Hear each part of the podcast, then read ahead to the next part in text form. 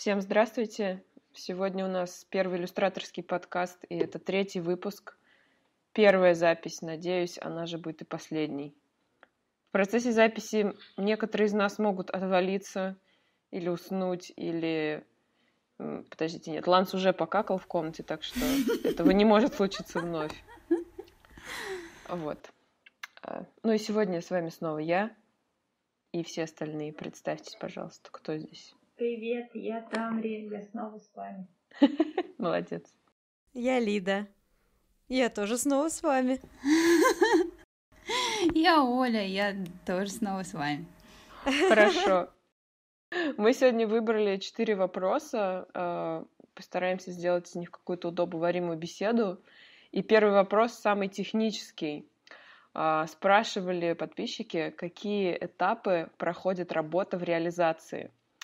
Вот вам приходит заказ какой-нибудь, допустим, в Инстаграм или в Mail или еще куда-нибудь. Как вы начинаете работать над ним? И сколько времени это длится? Отвечает Лида. Отвечает Игорь Друсь. Уважаемые знатоки. Отлично. Э, зависит от заказа в первую очередь. Но, в принципе, э, иной раз э, я делаю со скетчем. То есть я сначала делаю скетч какой-то. Ну, допустим, если взять конкретную какую-то работу, заказ на иллюстрацию. Ее обсуждаешь, получаешь четкое техническое максимально задание, делаешь скетч, карандашный там или фотошопчике без цвета, без всего, кидаешь, Э, его утверждают, э, вносят какие-то корректировки, и потом я сразу делаю чистовую работу. Я не делаю кучу вариантов, я не делаю цветовые раскладки, я не делаю ничего. И потом только в финале мы можем исправлять что угодно. Это как бы, э, я не знаю, то есть я строю именно работу, работа над работой так, э, чтобы это было наиболее гибко. То есть в финале я могу исправить абсолютно что угодно, и мне это не будет ничего стоить, потому что все на слоях, э, все со всякими настройками, цвета, тени, что угодно. Вот, поэтому у меня нет никаких этапов, я сразу делаю финал и говорю, правим и что правим. Типа так. Вот. А, слушай, а ты не делаешь цветовые раскладки, а ты видела, как кто-нибудь делает? Я что-то с трудом себе это представляю, типа разные Я... варианты покраса. У Кетиш видела, кстати. Но она не то, что цветовую раскладку делает, а рядышком подбирает такие, ну, а, только... Типа есть... палитра, что-то угу. в этом роде. Ну, просто палитра? как у нас строилась, да. Э, допустим, в универе работа. Сначала ты приносишь каляки, какие-то композиции, миллион э, вариантов потом ты приносишь э, отрисованный... М- а нет, нет, нет, потом ты как раз отрисов... от, от, отлаживаешь цвет, то есть делаешь несколько цветовых намазенов, uh-huh. раскладок э, палитр на выбранные каляки. Ну, намазенов? типа... Намазёны, это моя сейчас импровизация была. Спасибо, спасибо. Это будет новое слово. Э, ну, в общем, да, мазючки цветные. Вот, потом уже отрисовывается рисунок. Вот. А потом с мазючек делается на аккуратный чистовик, ну, как бы уже готовая работа. А я ничего этого не делаю, когда работаю с заказами. То есть у меня каляки, и сразу от каляк мы переходим к финалу, и все. Но мне так комфортно, потому что я не знаю, во что превратится каляка с прошествием времени. У меня это не настолько предсказуемый процесс. Лида, а не бывает так, что, учитывая, что ты правишь в финале, что потом приходится вообще все переделывать заново? Никогда не бывает. Ну, то есть в теории это может быть, но, как правило, э, просят менять цвет или какие-то конкретные детали, или расположение этих деталей. То есть буквально ты просто берешь слой и перетаскиваешь объект левее или правее. То есть когда уже есть с чем работать, заказчику гораздо легче сориентироваться. Ну, то есть полного непопадания в стиль не бывает, потому что человек видит портфолио и говорит, а вот я хочу вот как на этой работе, чтобы стиль был. Ну и плюс у тебя, наверное, ТЗ, ТЗ еще четкое довольно. Да, ну, да, да, да, как, как, как можно четче. Мгм. А, подожди, а вот вопрос тогда такой по поводу ТЗ. А, Люди к тебе уже приходят с четким ТЗ, то есть это какие-то крутые арт-директора, которые уже шарят, или ты их как-то строишь, и они такие, Лида, мы заполним твой опросник по поводу ТЗ, и ты потом из этого понимаешь. Опросник. Ну, два варианта. Либо человек анкетку. Это, блин, это вин. Два варианта. Либо да, либо нет. А, Либо, да, с четким ТЗ приходят и говорят, нам нужно вот так и так, и с э, точным этим, как это называется, мудборд, ну, когда они набирают кучу, да, мудборд, да, вот, кучу работ, на которые надо ориентироваться. Либо второй вариант, человек э, просто хочет, как на этой картинке. То есть он берет мою картинку и говорит, вот так же, как здесь, только гвоздь вместо кальяна. Что я сказала? Я не знаю. У меня, у меня перед глазами гвозди и кальян. Я так, типа, очень фантазия просто. Ну хорошо, в Да. оправдании Лиды можно сказать, что Лида заболела а, от того, что заказчики ее измучили, и вот теперь у нее в голове гвозди и кальяны. Видимо, Да, эти гвозди она в так. тела заказчиков забивает кальянами и раскуривает их потом над всем этим. Да, да, примерно так. Хорошо. А, какие... Давайте спросим теперь Олю, пока Оля не успела отвалиться со своим интернетом у мамы дома. Оля, у тебя какие этапы про- Ну, происходят у меня работе? примерно то же самое. Приходит заказчик, допустим, по поводу анимации. Ну, он дает ТЗ, или мы вместе решаем, что это будет. Ну, то есть во время разговора формируется ТЗ. Вот, я делаю первый этап анимации, такой набросочный, но уже четко видно, что там будет происходить. И потом могут прийти правки, там, например, ну, не знаю, мне не нравится там, я хочу, чтобы вот здесь была пауза, и он там хвостиком повилял. Ну, что-то в этом роде. Такие какие-то довольно мелкие правки. Ну, либо когда ты на студии работаешь, то могут прийти вообще м, совершенно разные правки. Ты, ты сделал сцену, приходит режиссер, смотрит такой и говорит, не, вообще не то, мне не нравится. Не хватает одухотворенности в глазах. Вот мы когда делаем, там надо вот ну, по-другому. То есть, опять же, все зависит от заказа, от людей, с которыми ты работаешь, непосредственно от заказчика, от того, что он хочет. Вот, и... Да. А как вообще выглядят правки в анимации? То есть э, О, да. ты же как бы рисуешь по стране, ну, как это, по, по, Ну, посекундно? Ну да, не, по- ну, ну как, он смотрит, Пытаюсь я скрыть свою безграмотность.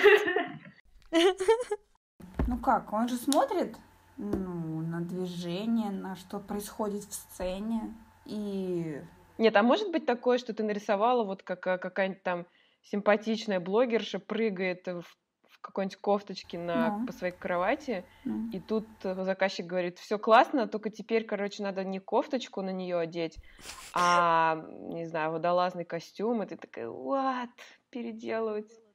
И чтобы их было три, и не на кровати, а на Да. А ну, ну батуте, как да. прыгает, нам нравится, типа это оставьте. Не-не, ну, во-первых, у тебя персонаж, э, э, ну, утвержденный изначально.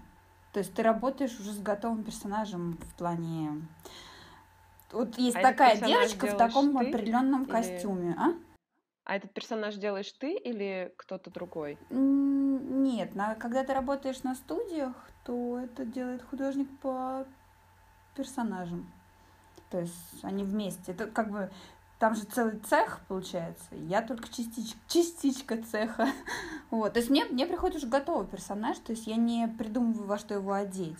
Тут все зависит конкретно от движения. То есть я работаю над э, розыгрышем сцены, над э, актерской игрой внутри сцены, над э, движением в сцене, над именно какими-то техническими и вот. Ну, то есть, если идет правка, то, например, нам не нравится, как она прыгает. Я хочу, чтобы она прыгала и ногу поднимала. Но на самом деле это должно быть уже изначально в ТЗ. Ну, допустим, он не знал, что он, допустим, он не знал, что он хочет, чтобы, чтобы она прыгала и поднимала ногу. И вот он посмотрел такой и такой, ну, мне хочется, чтобы вот она еще и ногу поднимала. То надо переделать. Но обычно, Понятно. Ну, это нас, Но это уже за отдельные деньги идет такие резкие перепады или что? Или это не считается резкой А. правкой внезапной? Ну, мы сейчас, допустим, говорим, тоже, опять же, две разные ситуации. Если ты работаешь на студии, а, то от режиссера, с которым ты работаешь постоянно, могут приходить разные правки постоянно, а могут не приходить. И если ты работаешь дома удаленно, то, ну, как бы... Чё- А что в вопрос был? Я забыла. Какие этапы проходит А. работа в реализации? Ну смотри, подожди, то есть... Не, А. нет, вопрос, который ты перед этим задала. А. Э. Да, я тоже что-то как-то... Я говорила, ре- резкая правка это внезапная или это норма и ты про это? Или еще до А, этого? да, да, да, про это. Не, ну как... Нет, у меня были и такие случаи, когда э, приход... ну, как приходил ТЗ, да, вот нужно так вот разыграть сцену. Я там хочу, чтобы он посмотрел вдаль, удухотворенно. Я делаю, допустим, Мгм. несколько раз, и все не так, не то, не то, это не то, мне не Недостаточно нравится. Да, и потом, так, давайте, давайте вообще переделаем. Ну, то есть такое тоже было, такое может быть. Но Ужас. как говорится, ну, обычно приходит уже довольно четкое ТЗ, и плюс, ну, тебе, знаешь, там еще так происходит, допустим, тебе дается задание какое-то, но ты как аниматор еще волен ам, сам разыграть сцену, но опираясь на ТЗ. Ну, как бы это объяснить? Мгм. Ну, то есть... А, то есть они тебе доверяют, э, Ну, ну, да- что да. ты можешь Ну, то от есть- себя это сделать. Ну, не то, что от себя. У меня есть все-таки четкие рамки, ну, и они говорят, что они хотят. Но ты как бы внутри сцены можешь разыграть и сам тоже что-то добавить. Мгм. А вот после, смотри, то есть ты отрисовала э, сначала черновик, потом вы по этому черновику правите, э, потом ты уже на чистовую отрисовываешь и в цвете, и все, анимируешь? Если ну, черновик это и есть анимация. вот. А, ну, то есть чер- чер- черновая. э, Ну, то теперь есть, все ну, поймут, что я вообще ничего не знаю. Господи боже. Не ты одна ничего не. Да, да, да, да. Тамри просто благоразумно молчит и складывается ощущение, что она такая, да-да, я все понимаю.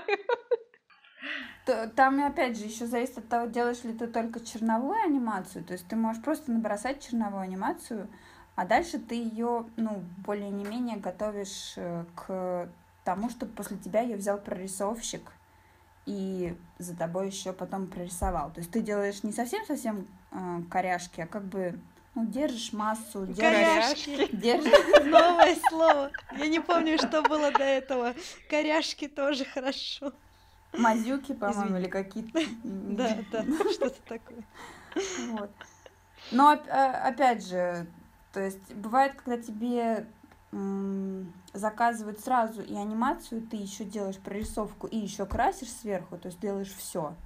А бывает, когда тебе заказывают только анимацию, ты делаешь сначала черно- черновую анимацию, да, потом ты как бы, ну, ты все-таки следишь за массой, следишь за тем, чтобы персонаж был персонажем везде, чтобы потом следующий человек, который взял после тебя твою сцену, он мог понять, ну, что там нарисовано, и, ну, по-хорошему на Дисней прорисовщики после аниматоров просто подчищают, то есть они делают как бы э, красивый рисунок, они там где-то, ну, убирают, что не нужно, где-то там почищают грязь. У нас э, в зависимости от того, насколько хорошо рисует аниматор. То есть если он рисует хорошо и держит массу, и держит там персонаж, то прорисовщик, прорисовщик, прорисовщику легче после этого. Если аниматор не очень хорошо рисует, то в прорисовку поступают э, довольно расплывчатые. Ну, об этом, наверное, у Тани есть, у Болотновой лекция, последняя у нее выложена. Она, наверное, там более подробно рассказывает все это, потому что... Ой, извините. А, А, я думала, тут Никит, кашляла. Убери, пожалуйста, Тофи в коридор. Да что же это такое? Это просто собака идет. Господи. Оль, М, а у меня тогда такой вопрос. Помнишь, мы как-то в чатике э, решали, твой клиент все никак не мог удовле- удовлетвориться тем, как ты переводила карандашный рисунок в лайн. И там прозвучала такая фраза, что недостаточно живо, что карандашом типа очень круто, а когда ты делаешь лайн, то получается типа недостаточно живо. Э, ты думаешь, это потому, что ты не так часто делаешь как бы работа прорисовщика это не твоя работа или почему? А, да, я не, не люблю прорисовывать. Прорисовщик это я, но точно не моя работа. И в лайне я работаю не так много, поэтому да. А как э, аниматор-фрилансер ты должна и как бы и жнец, и швец, и на дуде дудец, или ты можешь выбирать? Нет, вообще-то хорошо бы все уметь, но тут как ну, от, вы, зависит от того, какой заказ. То есть, если закажут сделать все под ключ, то есть и анимацию, и прорисовку, и м, заливку, то я напрягусь и сделаю, потому что надо. Ну, а так ты вообще не, не любишь это? Ну, потому что, да, там же есть правила прорисовки. Я, конечно, работала прорисовщиком некоторое время, но это на студии. Но мне это не очень как-то... Не знаю, ну, опять же, Душу греет. свои сцены прорисовывать намного приятнее и удобнее, чем чужие, потому что ты еще такая думаешь, ну вот здесь я сейчас вот в анимации сделала грязь, а потом я когда буду прорисовывать, я там еще ему дорисую язычок, там дорисую ему ошейник, допустим. Ну, то есть ты как бы понимаешь, ты, ты владеешь полностью ситуацией. А когда ты работаешь вместе с, и с прорисовщиком ну, в команде, да, ты должна думать о том, поймет он тебя или нет. Вот я сейчас, Мгм. например, моя- у меня тонкая анимация, допустим, сидит девочка, она там, ну, еле-еле качает головой, у меня там перспективные, допустим, какие-то, да, движения. И вот буду думать, она поймет, что я хотела сказать тем, что он, там, не знаю, наклоняет голову вперед или нет, там.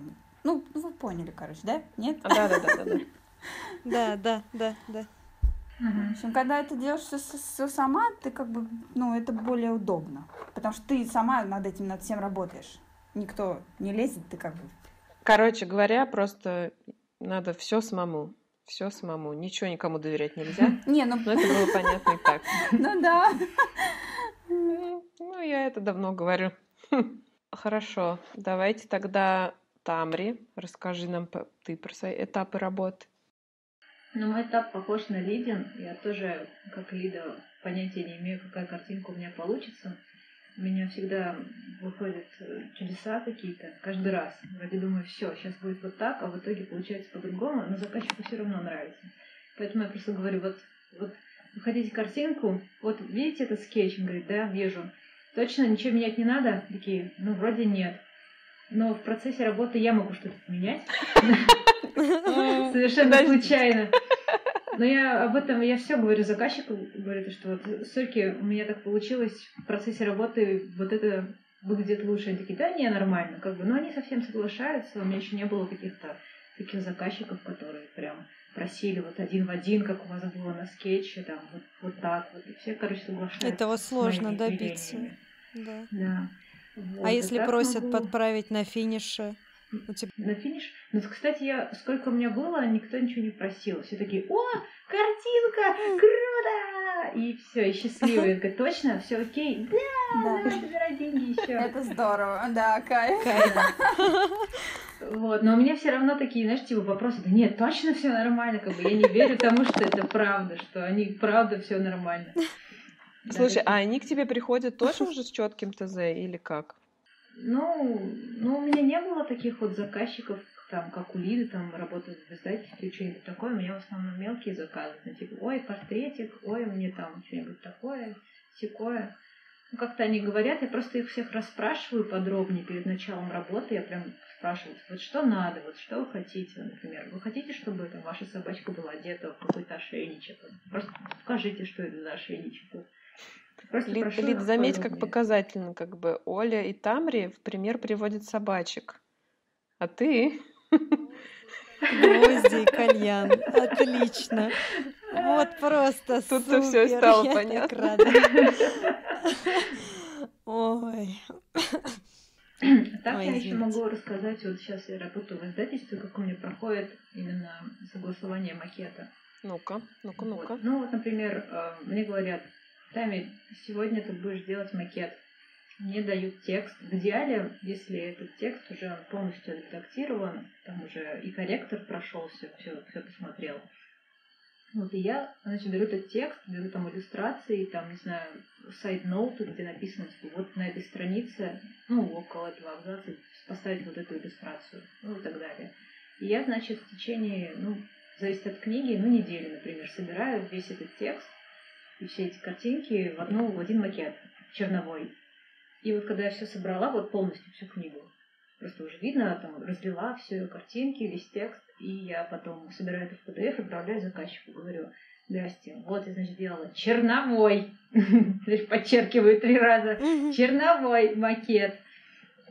Типа, вы просмотрите, пожалуйста, все ли на месте, все ли картинки, вас устраивает, как находится там текст, вас устраивает оформление, которое там, ну, по стилям выбрано, правильно ли все выделено, проверьте подписи, то-то, то да все, и после этого, ну, в основном все, все говорят, да, меня все устраивает, и начинаются, знаешь, такие по мелочи правки, там, я иду, там, начинаю ну, такие все чьи строки выбирать, там, тире заменять. Э, если там заказчик будет, типа, ну, вот здесь нашел ошибочку, там, замените, ну, знаешь, такие по мелочи. И вот дальше уже идет вот такая работа, лоска добавляется.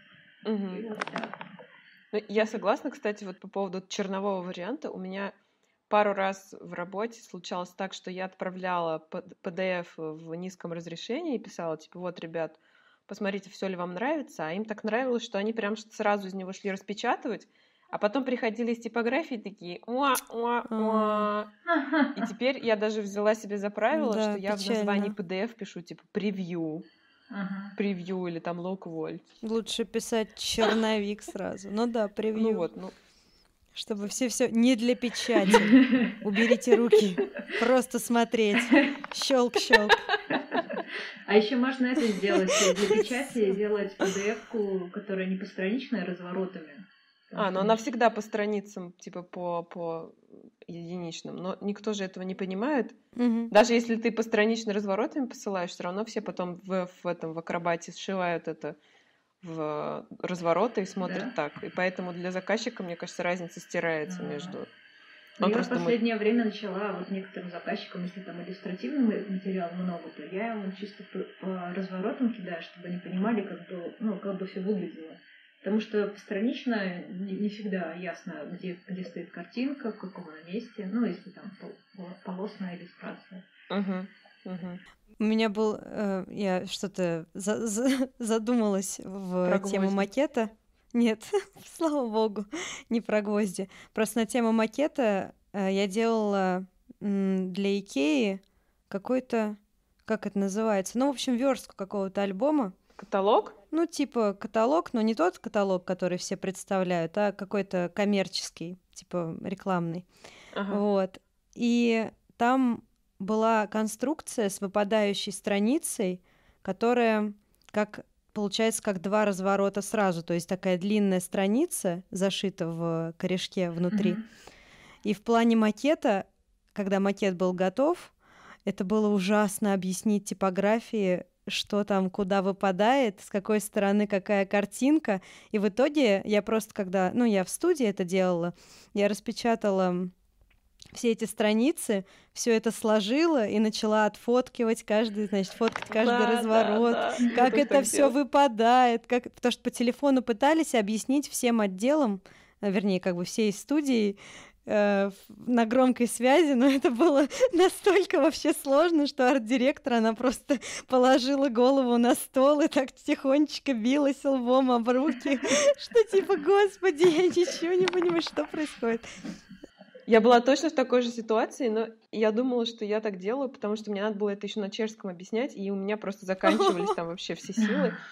Я в какой-то момент плюнула и стала для типографии снимать прям видео. То есть сейчас мы будем разбирать нашу там сложную конструкцию. А мы делали такой буклет на, на базе оригами. Он типа так классно собирался, разбирался. О, господи. И вот я там, типа, медленно следим за руками. Но абсолютно без слов. Ты как этот фокусник. Да, да, просто молча Кручу, верчу, запутать хочу.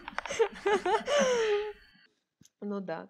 А, ладно, давайте я быстренько тоже расскажу, какие этапы проходит работа, потому что сейчас у меня был очень странный заказ, который прошел все этапы от э, изометрической иллюстрации, и в итоге он трансформировался. Сейчас я делаю 3D. Из, из Ну, это норм, да. В общем, э, в последнее время ко мне приходят заказчики, у которых нет ТЗ. Они говорят сразу в лицо, мы не знаем, что мы хотим. Э, и моя работа начинается с того, что, ну, я выясняю у них вообще, что нужно, какая идея, что мы делаем, а потом я начинаю собирать мудборды, типа, может быть, вы хотите комикс, или, может быть, вы хотите черно-белую графику, или, может быть, 3D. И они такие, м-м, ну, мы не знаем. Попляши еще немножко, мы порешаем. Ну и, в общем, короче говоря, я делаю, обсуждаю идею, потом делаю мудборды, потом, когда люди более-менее начинают понимать, чего они хотят, я делаю скетч, а, делаю скетч, делаю скетч, потом делаю цветной скетч, и потом все еще на стадии скетча правлю, а, и потом уже наступает момент отрисовки, но вот в последнее время перед моментом отрисовки приходят клиенты, говорят, все клево, но, короче говоря, мы показали нашу кар- картинку, которую мы с вами делали, нашему председателю управления, и теперь мы делаем 3D. Блин, что? Но в этом случае я всегда просто говорю, хорошо, мы просто сейчас вы заплатите мне за то, а за это я вас попрошу заплатить снова. Они говорят, хорошо, Май. я делаю. А что значит 3D в плане? Я не поняла, что ты делаешь? В чем? В чем есть, смотри, делаешь? вот у меня сейчас был заказ, я делала изометрическую иллюстрацию, такой изометрический комикс, э, если помните, я рассказывала там в чатике про трубопровод.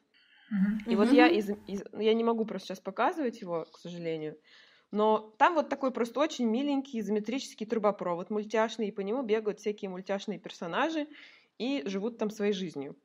Угу. На что мне клиент говорит, что это все, конечно, классно, и цветные мультяшные персонажи, и все женщины в нашей фирме полюбили их, но э, теперь нам надо сделать 3D-молекулу э, в, в пространстве, и каждый из шаров этой молекулы будет там головой нашего председателя правления.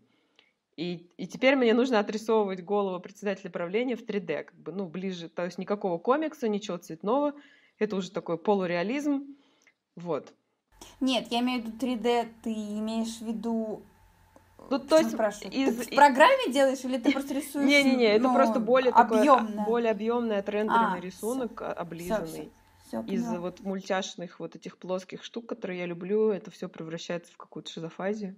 Угу. Но это нормально, просто я думаю, ключевой момент в том, что помнишь, Лида, ты мне говорила в интервью, что когда ты работаешь в фирме или на какого-то заказчика, который выносит тебе мозг правками, ты угу. просто отключаешь эмоции и просто расслабляешься. Принимаешь мысль, угу. что ты получаешь деньги за время, расслабляешься и да, да. включаешься какую-нибудь аудиокнижку. И рисуешь 3D и рисуешь, головы да. молекул. Все хорошо. Да. Так, ладно, давайте тогда второй вопрос. А, такой философский. Посмотрим, успеем ли мы что-нибудь еще кроме него. Обесценивается ли талант, если человек может заниматься творчеством, не думая при этом о деньгах? Что имеется в виду? Мы обсуждали... Кого мы обсуждали? А, мы обсуждали Покраса Лампаса, если кто-то его знает.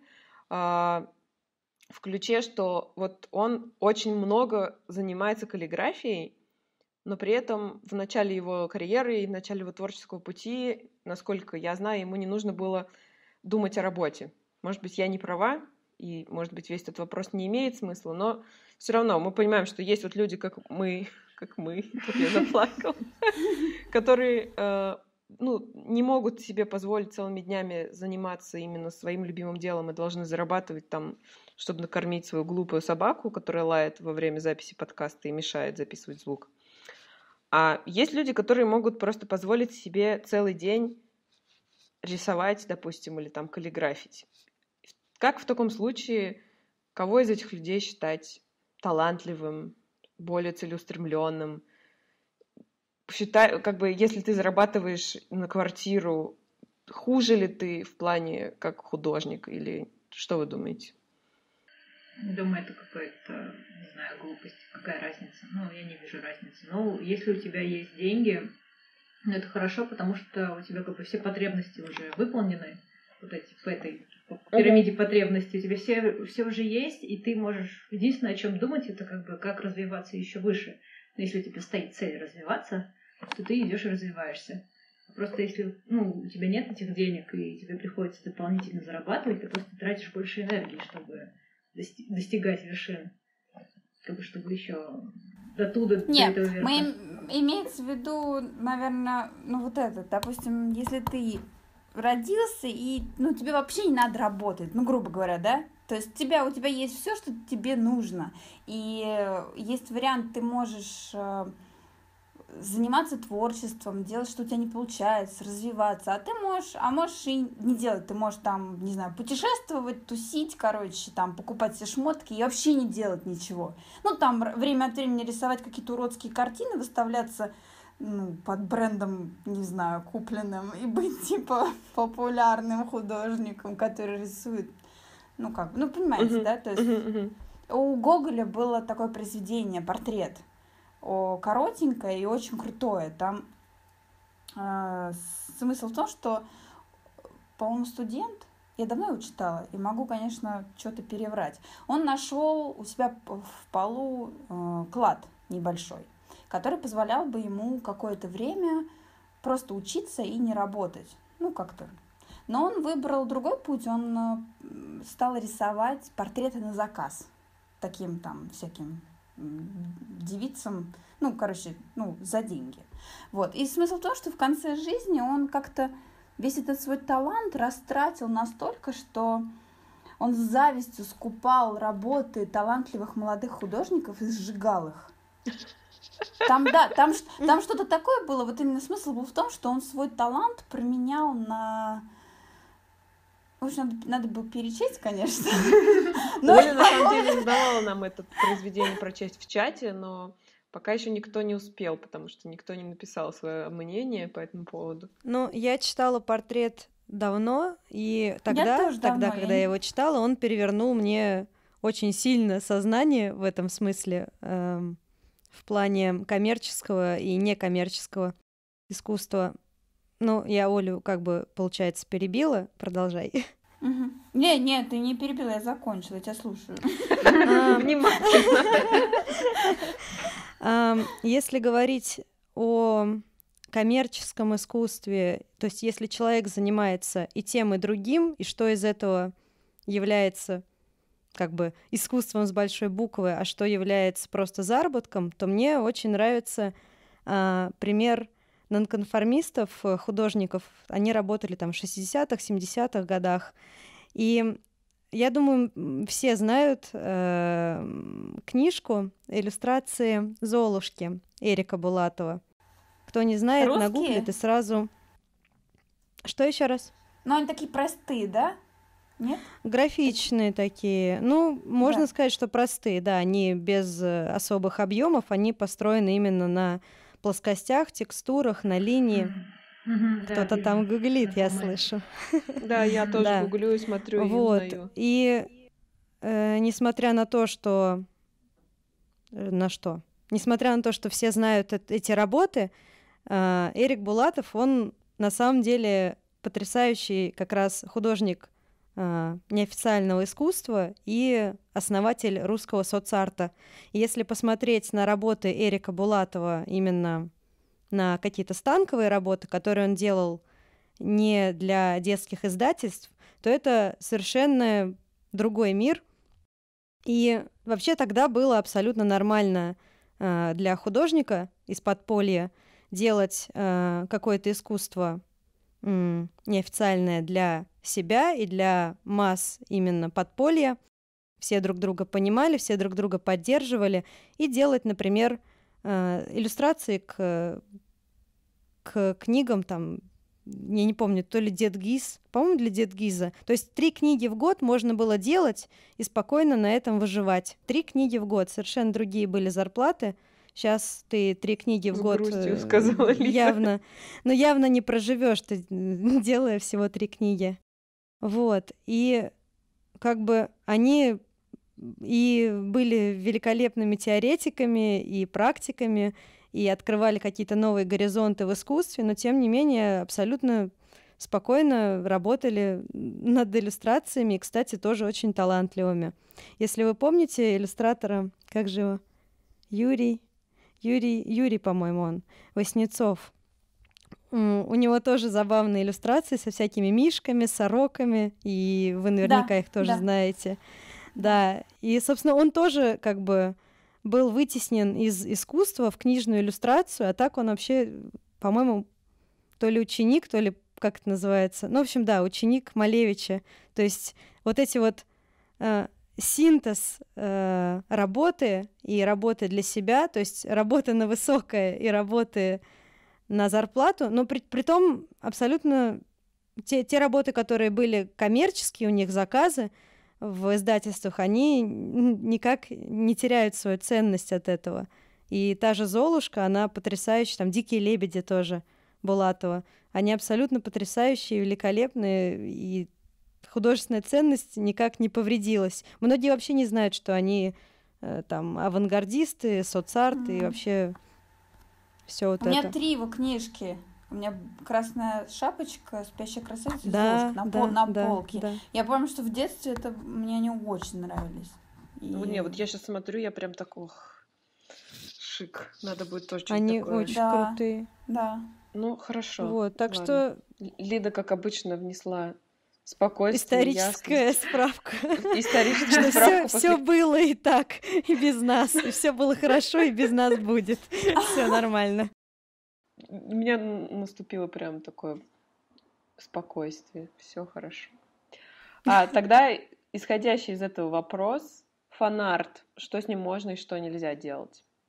Тут я не знаю, если вы заметили, в последнее время ВКонтакте, да и вообще в англоязычном сообществе тоже эта тема муссируется, потому что э, жалуются люди, что если поехать на Комикон или там на любой кон, аниме кон или еще что-нибудь такое угодно, везде люди продают 80% в аллее художников, это фанарт. Причем фанарт там на Миядзаки, и люди продают, допустим, с Тотора какие-то свои штуки. А, и Даже никто- мы с тобой купили. Да, да, даже Миядзаки. мы, с- мы с Олей купили фигурку, то есть скульптуру Миядзаки, ну, это вообще уже просто без комментариев абсолютно. А, и- Погоди, это которая у Оли, по-моему, в Инстаграме была. Да, да, Или да, да, он она? так сидит и смотрит, да, это, это оно. А это, это handmade или что это? Да, это handmade, handmade. это Офигеть. скульптор, член Союза скульпторов. Мы его спросили, когда это 3D-принтинг, он оскорбился, я думала, он плюнет у нас. Ну, В общем, суть просто в том, что вот даже на том же э, Московской конвенции комиксов, где мы с Олей были, то есть вот мы прошли по аллее, мало людей продают свое оригинальное. То есть, ну, большинство людей продают фанарт. И возникает вопрос, насколько это этично, насколько это неэтично, насколько там, например, Марвелу и тому же Мидзаки наплевать, что ты там заработаешь 500 рублей, или это не стоит делать, или стоит делать свое, но, св- но свое как бы никто не хочет покупать, потому что это никому не надо. Что вы думаете? И все молчат. Я Ты просто скажи, кто водит. Вспоминаю, был ли у меня нарисованный Да. фанарт, рисовала ли я вообще фанарт. Я вот сейчас нарисовала фанарт, я посмотрела сериал Stranger Things. Э, Как он по-русски называется? Удивительные вещи. Сейчас посмотрим. Возможно. И, ну, так он меня впечатлил прямо, что я нарисовала фанарт. Это первый, наверное, фанарт за этот год. Но просто очень классный сериал. Я прям сейчас, пользуясь случаем, хочу передать ему большой привет. И по- попутно посоветовать его всем остальным. Очень странные дела. так надменно посмеялась. Ну, извините, это, конечно, не гвозди кальян, я. Короче говоря, очень странные дела. И я просто попала на эту волну, что тоже многие художники там в Инстаграме посмотрели, тоже как бы все рисуют. Но у меня нет в, в планах продавать там фанарт по этому сериалу. Я просто для себя нарисовала, и, и вот. У вас было когда-нибудь вообще, вы продавали фанарт на что-нибудь? Нет. Но у меня, я помню, было, правда, заказывали, там говорили, вот, я хочу, нарисуй, пожалуйста, картинку. Ну, как бы, и я рисовала, просто рисовала этого персонажа в своей стилистике, и все были счастливы, довольны. Ну, не знаю, но это было очень редко, там, один раз, два раза в моей жизни. Обычно, если я рисую фанарт, то это чисто такой, типа, фанарт как подарок, либо фанарт меня это очень вдохновило, и я нарисовала. Ну да. Ну вот помнишь, там с другой стороны э, Гоша продавал, э, где же он продавал? Тоже на каком-то да, коне фестивале. или на Бомфесте Большом. или где-то. Большой фестиваль. Да, на большом фестивале Мгм. комикс с э, за по ту сторону изгороди. И, собственно, благодаря этому комиксу получил работу в по ту сторону изгороди, потому что э, этот, господи, сценарист или кто этот чувак, э, создатель комикса mm-hmm. вообще этого сериала, увидел Гошу, по полюбил там его стиль, ну это может понять, потому что Гоша прекрасен. И, и вот таким образом Гоша получил работу. Ну то есть по факту он же нагревался своим комиксом на, на мультики. Что делать? Где здесь, где грань проходит? Лида, пожалуйста, а, Я сейчас расскажу. На самом деле, у меня нет э, никакой активной позиции, потому что мне фанарт с точки зрения создания не интересен. И фанарт, э, который я нарисовала, ну, то есть я тоже могу пересчитать там по пальцам одной руки, что я за всю жизнь такого фанартного нарисовала. То есть как жанр мне делать его, ну, не близко и не интересно. То есть я как бы политически пассивна в данном вопросе, и если мне захочется купить что-то э, с каким-нибудь там Уолтер Уайтом или с персонажами мультфильмов, мне будет абсолютно, абсолютно, абсолютно все равно, кому в карман деньги пойдут от этой продажи. Пойдут ли они к Миядзаки или не пойдут, там, в студии Джибли, пойдут ли они в Дисней, там, в Хасбро. Мне абсолютно все равно. Мне нужна футболка, с Уолтером Уайтом. И мне э, хочется, чтобы она была клевой. Если ее кто-то нарисовал, я ее куплю. Вот. То есть сама я его не делаю и, соответственно, не продаю, поскольку, поскольку не делаю. Но я с удовольствием буду покупать все, что мне нравится. И, возможно, это неправильная позиция, типа такая подстава, что поддерживаешь э, людей, которые это делают, а с другой стороны, не знаю, вот такая вот я пассивная. Но с другой вот. стороны, корпорации, которые владеют правами на этих героев, они, например, не делают такой фан-став, который тебе нужен. Например, тебе нужна кружка, да. они такие типа, нет, я не, мы, мы не делаем кружки, мы делаем там все что угодно, но не кружки. А тебе именно кружка нужна. И что? И как быть теперь? Что делать? Приходится делать Проблема, проблема. Да, да. И вообще мне нравится фанарт, э, который вот именно когда сопрягается собственное видение с, ну, собственно, это, наверное, любой хороший фанарт так происходит, когда видение автора и стиль автора э, сопряжен ну, вот с комикс, то есть персонажами. Это... Да-да-да, угу. то есть он попадает, ну, да. причем он попадает э, в персонажей, то есть они узнаваемые, именно деформированы настолько, что Короче, все идеально должно быть. И там узнается, и автор есть, и персонажи есть, и стиль мультика есть, и, в общем, все просто гармония и счастье. Ну, то есть, как бы вы в данном случае придерживаетесь позиции, если мне нравится, я куплю, и I don't give a shit. И сингл. Ну, я куплю, да. да. Хорошо. Снова вот. меня успокоили. Есть... Я, я как этот человек просто без собственного взгляда на жизнь. Нет, я знаю, Каждый что раз есть... жду э, подкаста с замиранием сердца.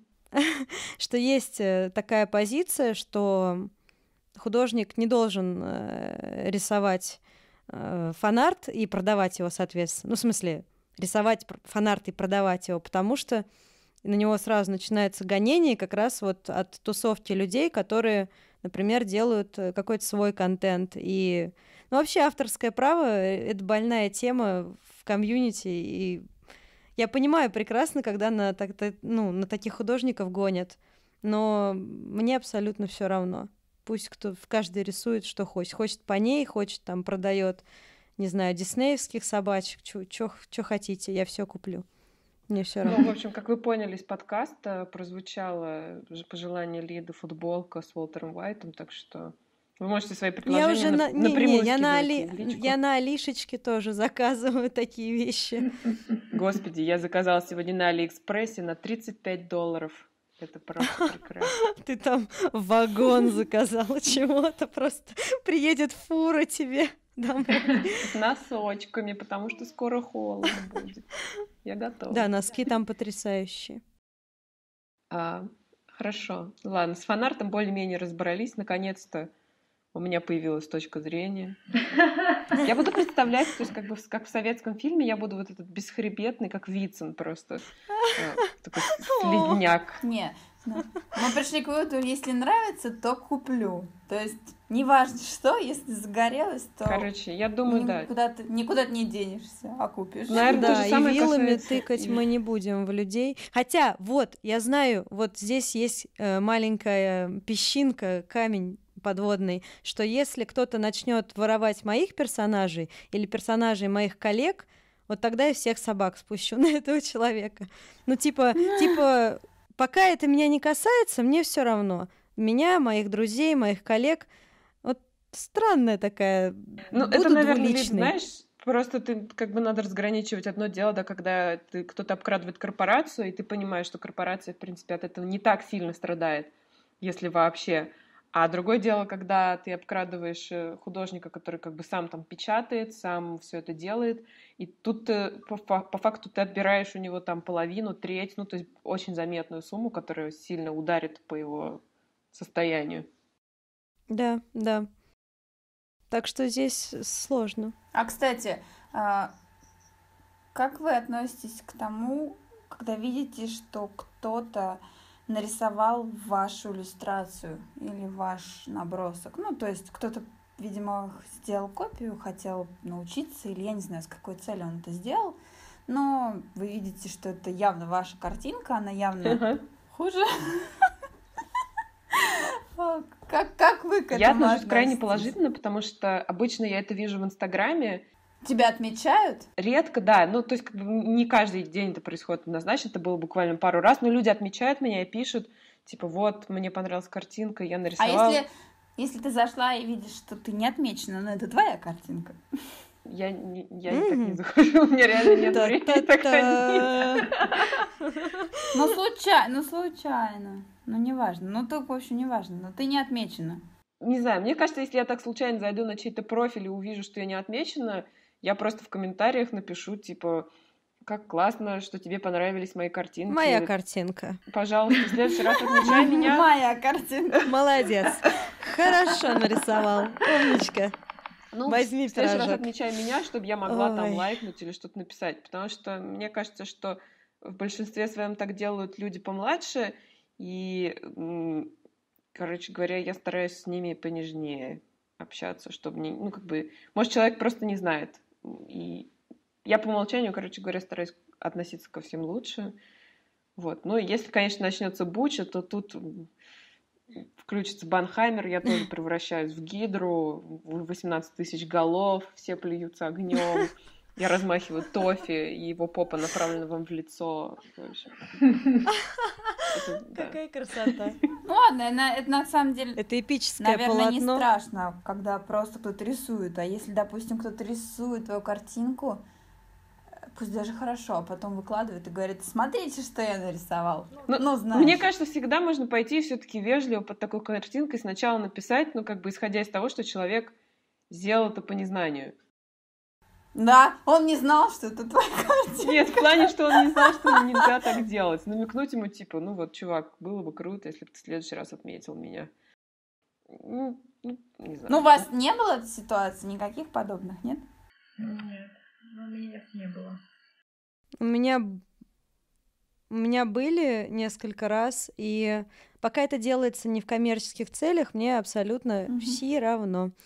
А, вот, потому что мои картинки я в коммерческих целях, если увижу, что кто-то использует, мне будет очень грустно. Вот. Железным хотя, хотя помните, помните, я кидала, собственно, мне кинули, я вам переслала смотреть э, видео, где оно было полностью да, скопировано да, с О, боже.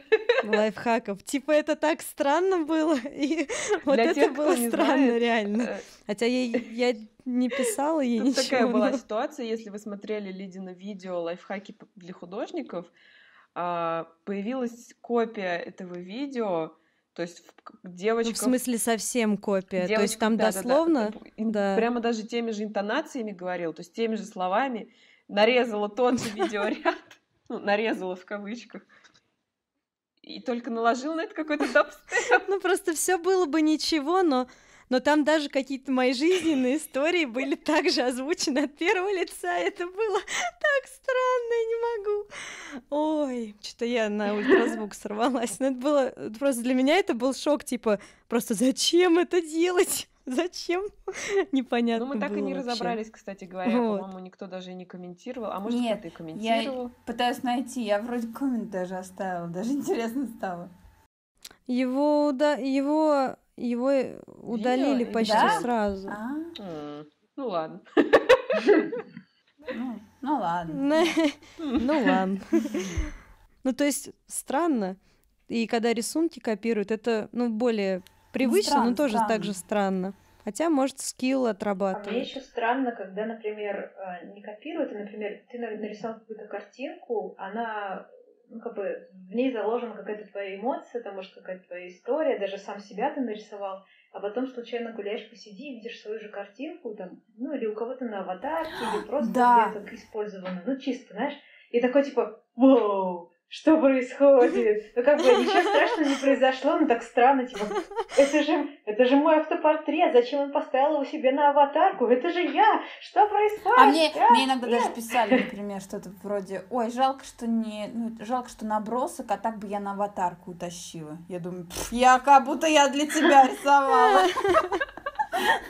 А У меня даже однажды было там вот эту мою аватарку с Фрэнком, которая у меня на паблике стоит, вот эту синенькую. Какой-то мальчик себе поставил на, на, на просто аватарку, и там в какой-то группе, типа там посвященной Бигфесту или чего-то, короче, он комментирует. Я такая смотрю, очень знакомая аватарка, и думаю, я такого не писала! Я это... Почему так безграмотно? Я этого не писала. Такая, И сижу просто не понимаю, что происходит. Вот потом захожу на страницу, понимаю, что это не я, что это просто какой-то парень, которого Мне просто кажется, я сошла с ума. Это было вообще. А каково, а каково блогерам, у которых куча фейков, вплоть там до информации на странице аватарка, имя, Да, их кстати. Ходишь в, в это, в Зачем это клонах. люди делают, обмазаны. интересно? Ужас. Как только я доберусь до этого этапа в жизни блогера, я обязательно скажу, каково это. Пожалуйста, кто-нибудь, ну, скопируйте уже профиль, сколько можно. Ну вот это интересно даже. Я устала ждать. Да. Так, давайте тогда будем закругляться уже и закончим таким э, приятным всегда нам вопросом про собак. Как совмещать работу и собаку, и кота?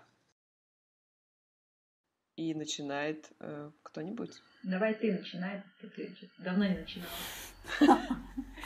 Я расскажу. А, этим летом я уехала на два месяца и оставила собаку дома с родственниками. А, И потом э, эти родственники приехали ко мне в гости. То есть я жила у своей семьи в Уфе, мои родственники приехали в Уфу, и мы хотели взять собаку с собой, и он уже был готов, то есть у него были все прививки сделаны, у него готовый паспорт, у Тофи вообще паспорт Евросоюза, а, у- по этому паспорту у него больше прав, чем у меня. И, в общем, э, получилось так, что его нужно было привезти только на 8 дней. Я решила, что из 8 дней собаку таскать с пересадкой в самолете это слишком большой стресс. И э, попросила друзей, чтобы они посидели с ним. Но потом мне пришлось поменять билеты, я осталась дома еще на месяц. И тут началась просто э, э, такое... Тофи превратился в олимпийский огонь, факел, который передавали из рук в руки. За это лето с ним пожила неделю моя японская подружка, которая э, очень вежливо на мои вопросы, как Тофи, отвечала, он очень активный.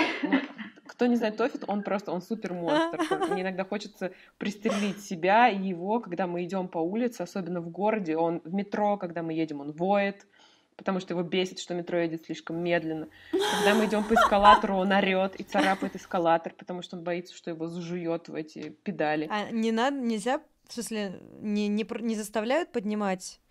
Не-не-не, типа, у нас можно совершенно спокойно, то есть с собакой гулять по- в метро. Ну, я его поднимаю уже в последнее время, потому что он реально орет, как будто...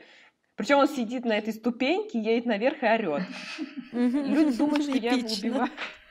Потом, Вознесение.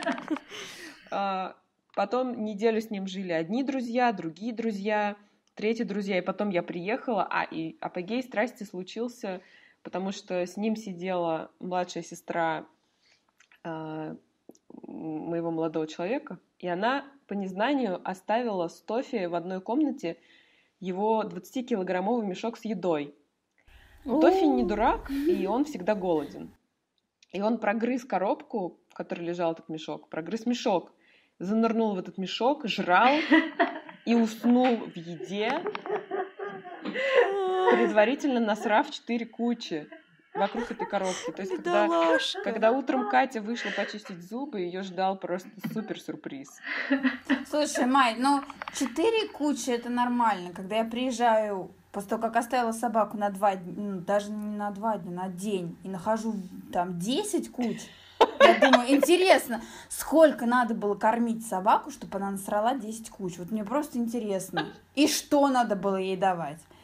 Ну как? Ну, Слушай, а он у тебя не умер? Я думала, соба... у собаки нет этого. Ну, ну я, я тоже я, думала, что он да, как кролик. Я но... все думаю, что он начнет есть и просто умрет, короче, от заворота кишка. То умрет счастливым. Спасло его то, что он уснул. То есть в какой-то момент он устал. Но мне до сих пор очень интересно знать, сколько он съел. И, естественно, я, при... я чувствовала себя все это время, то есть мне прислали фотографии в WhatsApp, я видела это все в действии. Я чувствовала себя ужасной собачьей матерью. Я, когда приехала, мы сразу с ним пошли на площадку. Мы теперь каждый приходим, тренируемся. Я кормлю его строго по весам. Да.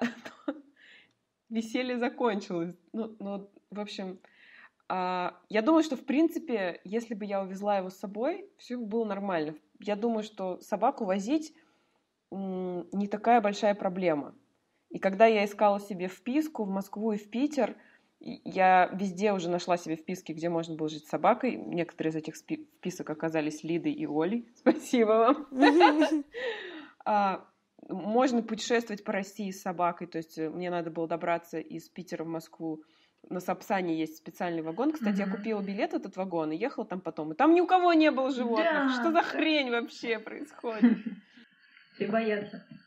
Ну, кстати, я даже недавно читала где-то в Инстаграме у какой-то там девочки, они путешествовали в Штаты, в Лос-Анджелес и в Сан-Франциско, и они путешествуют со своей собакой из России. И она тоже пишет, что никаких проблем, в принципе, в путешествии нет, можно везде найти отели, где э, можно с собаками, и в Лос-Анджелесе типа все приветствуют, ну, то есть вот как у вас в Чехии, то есть угу. как это называется, dog-friendly.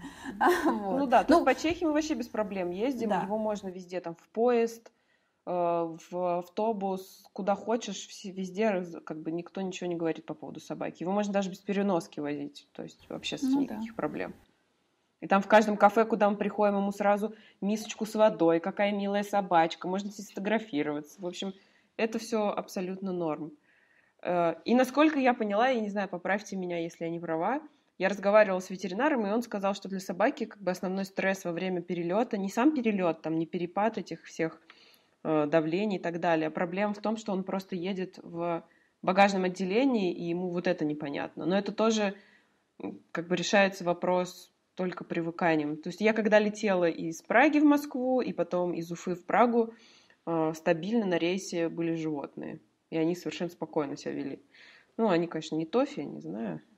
А я слышала, что некоторых, некоторых накачивают этими успокоительными перед полетом животных, чтобы они переносили легче. Но я не знаю, насколько это правда. Наверное. Наверное, имеет место быть. Вот я, кстати, когда летела из Питера, я как раз проходила регистрацию вместе с девочкой, которая везла лабрадора большого, то есть у него была такая огромная клетка, то есть там обязательно клетка, где он может встать и может свободно повернуться. Ну, то есть представьте, да, лабрадор это просто там mm-hmm. метр на два. И она совершенно спокойно, он, он выходил, гулял по аэропорту, потом, когда его надо было просветить там на этой, ее там через специальную рамку проводили, он спокойно туда сел.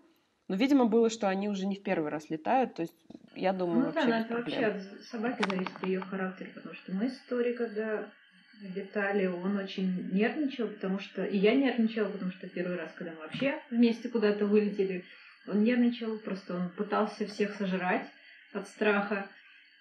Но слава богу, его никуда не сдавали, он был все время с нами. Но и в самолете тоже он очень страдал в первом, потому что, ну, как бы странные звуки, он прям... Непонятно, да, что. И да. мы, короче, пока сидели, не было взлета, Он прям, знаешь, такой лежал в своей переноске и выл, такой типа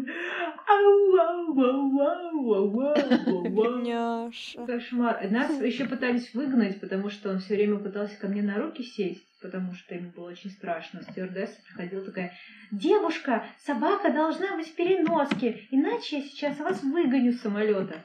Представляешь? А вот ваш а парашют. Вы далеко летали-то, нет? Чего-чего? Ну, куда? Куда вы летали? Далеко летали? Ну, я летала из Питера в Грузию с пересадкой в Белоруссии. Это, получается, два самолета в ту сторону, два самолета в обратную. Но обратную сторону я его приучила к переноске, он успокоился, но в ту сторону это был, это был ад. Это было ужасно. Ну, это, это все зависит, мне кажется, еще от авиакомпании. То есть, когда вот у нас знакомые летели тоже с собакой, с пражским крысариком на Кипр, так их вообще, их стюардесса им сама сказала, типа, возьмите на руки, если он нервничает, пусть он лучше у вас лежит. И он совершенно спокойно лежал, и они были не против. Доходило даже вплоть до того, что э, наши знакомые везли Майнкуна, и он, как бы там по правилам авиакомпании, собака с переноской не должна весить больше 8 килограмм. Ну и кот с переноской. Там такой кот, как бы, ну, конь. Uh-huh. И он весил 10. И здесь, когда они садились в Праге, девушка на регистрации сказала, ничего страшного, просто возьмите в салон, жалко кота. А во время пересадки в Москве сказали, так, взвесьте кота, и отправили его в багаж. То есть, а, но была проблема в том, что как бы, ну, из-за чего мои знакомые скандалили с авиакомпанией, его отправили в Москве в багаж, не нацепив на него никакую бирку, потому что в Москве не проходили регистрацию. И кот в багаже летел просто как бери кто хочешь, высаживай в, в этом аэропорту, не высаживай, как бы, и, в общем, он там чуть ли не потерялся, ездил на этой ленте бедный от какого-то другого рейса, в общем. Да. Поэтому Беда. надо просто, я думаю, все требования авиакомпании выполнять, и тогда все будет чики-мони. Может, я вспомнила какую-то дискуссию девушки, которая ужасно была недовольна наличием какого-то животного в самолете, потому что у нее, у ее ребенка, который с ней летел, у него аллергия на животных до такой степени, что ну, то какая-то серьезная аллергия, типа, ну, начинает там задыхаться, ты-ты-ты, угу. вот. И она очень громко возмущалась, мол, какого хрена э, везут своих животных, что они их типа дома не оставят и так далее и тому подобное. Я ну, то же самое можно и про детей спросить. Просто по правилам авиакомпании на любом рейсе может быть до двух животных.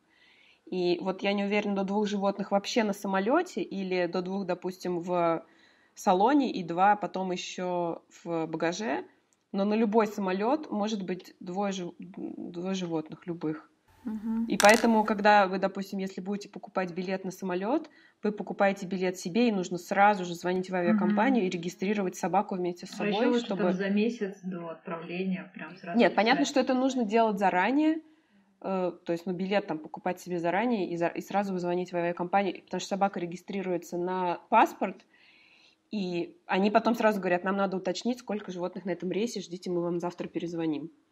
Но это, по крайней мере, было так с Аэрофлотом, когда летел чешскими авиалиниями. Они сказали, господи, собака на рейсе. Да, а, прекрасно, да, конечно, мы сейчас же его зарегистрируем. Так подожди, ты сначала покупаешь билет, а только потом регистрируешь животное? А, ну да, то есть тебе нужно, когда ты его регистрируешь, говорить номер паспорта и номер своей регистрации, как бы, ну вот этот reservation код, который у тебя А если, подожди, а если вдруг ну, тебе надо уточнить, вдруг на рейсе уже есть животное, а тебе обязательно нужно с собакой?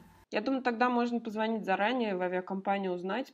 Это прям надо звонить в их главный офис, там написано. Или можно, допустим, если ты покупаешь через какую-то фирму, не знаю, там через какое-то турагентство, ты, им, ты их просишь, и они прозванивают в, в этот главный офис. Ну, и в любой фирме, которая билеты продает, они, у них А-а-а. есть эти телефоны.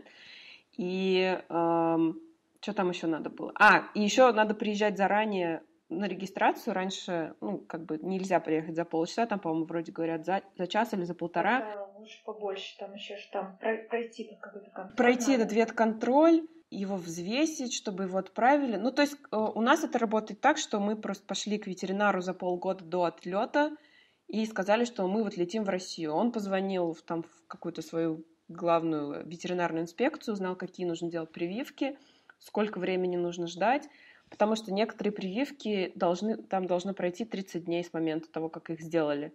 И их нужно каждый раз обновлять перед полетом. там каждый год или каждые два года и что-то в этом духе. И просто эти правила отличаются в Евросоюзе и в России. А, разные нужны прививки. То есть там бешенство, еще что-то. И просто вот мы начали за полгода до этого отлета готовиться, чтобы потом, естественно, никуда не полететь. Ну, окей, как обычно. Вот, так что, я думаю, совмещайте работу и собаку. Ну, мне было весело совмещать, когда он был маленький. То есть, когда он взрослый, уже более-менее вы как-то выстроили границы, ты его там воспитала. А когда он был мелкий, я уходила утром на студию, возвращалась вечером, и это был полный трендец. То есть я приходила, вы даже не представляете, у меня каждый раз был сюр сюрприз, но до того, как он начал, научился писать везде, поднимая лапу, он начал обсывать все, то есть там были обоссаны шторы, все углы, ну все, что только можно. У нас был ремонт, он отгрыз все плинтуса внизу, он отгрыз обои. А, он научился открывать дверцу, доставать мусор, поэтому я мусорку прятала повыше, там, на холодильник, когда уходила. Он доставал этот мусор, разгрызал мусор и Кошмар. раскидывал там яйца по, по, по кухне, Ой, по коридору.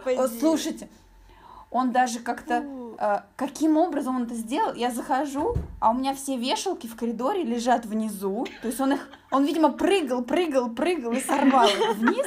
И вся, и вся одежда утрамбована внизу просто. Ну, короче, это был триндец полный. Так что, вот. А хотя, если ты работаешь дома, то почему бы не совмещать собаку и...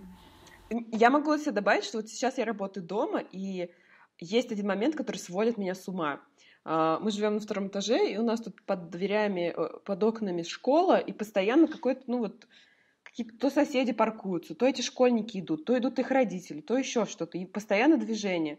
И Тофи, э, у него, видимо, что-то там переклинивает в голове, он начинает лаять на всех. Его, видимо, тоже бесит люди так же, как и меня.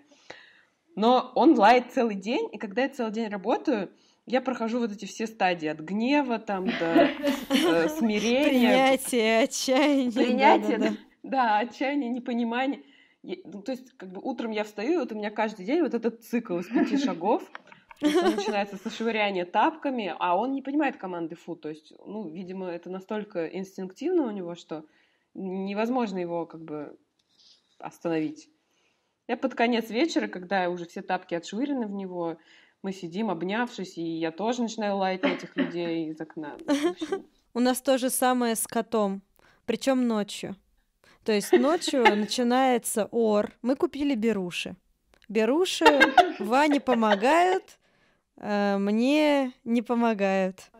Вот, он ходит, орет. Но, кстати, это странно, у него это началось резко э, несколько лет назад, э, зимой. Вот я прям помню тот день, когда он начал орать ночью, а потом еще и днем. И, в общем, в итоге беда, беда. И так он и не затыкается. Мы его возили к ветеринару, делали ему УЗИ, может, у него что болит. Он иногда забывает, что у него еда где стоит. То есть ему надо про проводить его на холодильник, показать, что еда твоя стоит здесь. Он запрыгнет, поест, потом все равно идет орать. Мы думали, он благодарит так. Нет, он просто орет. В общем, я думаю, надо познакомить их, э, и они наверняка э, откроют какой-то катарсиса, достигнут вместе, будут смотреть друг на друга и орать. Это идеальные отношения. А какие у тебя беруши? Какие у тебя беруши? Может, тебе надо купить силиконовые? А, пенопропилен какой-то. Я не знаю, ну пена такая. Типа... Такая мягенькая. Ну, я недавно пена мягенькая, купила да. просто силиконовые беруши такие. Ну, как они, как ну, пластилин в уши засовываешь. Ну, в общем, они получше, чем, мне кажется, чем вот эти. Надо попробовать. Попробуй Спасибо. Да. Видимо. не хотели узнать. А... Я даже думала купить э, наушники, которые это, ну, для стрельбы. Для, для стрельбы, для стрельбы, которые одевают, чтобы надевают, да, чтобы а и стрелять по мишеням и было негромко. Как бы, на, на морду? Кстати, это идея. Это идеи, но они очень дорогие, и придется спать да? как это на спине. Или Нет, на ты можешь лице. одевать на кота, знаешь, вот так вот просто их не на уши одевать, а на морду. На морду ему. Но они должны быть звуконепроницаемые теоретически. Ой, беда. Не, мне для работы такие нужны. Вот прям, слушай, надо посмотреть, сколько они стоят. А если апокалипсис, а ты не услышишь криков э, о помощи или опасности? Ну что ж. Они, они же реально...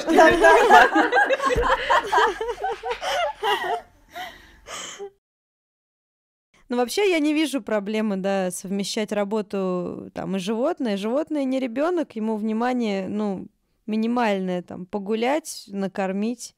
Э, С поездками только трудности могут быть, а так, в принципе, Ну, Лид, мне казалось, у вас бабай такой умный, что его несложно возить. Ну, в не все же хотят брать в поездки. Мы в например. процессе мы в процессе создания э, люльки для мотоцикла, чтобы возить собаку в мотоцикле, Я думала, как в лучших такое рядом с советских фильмах.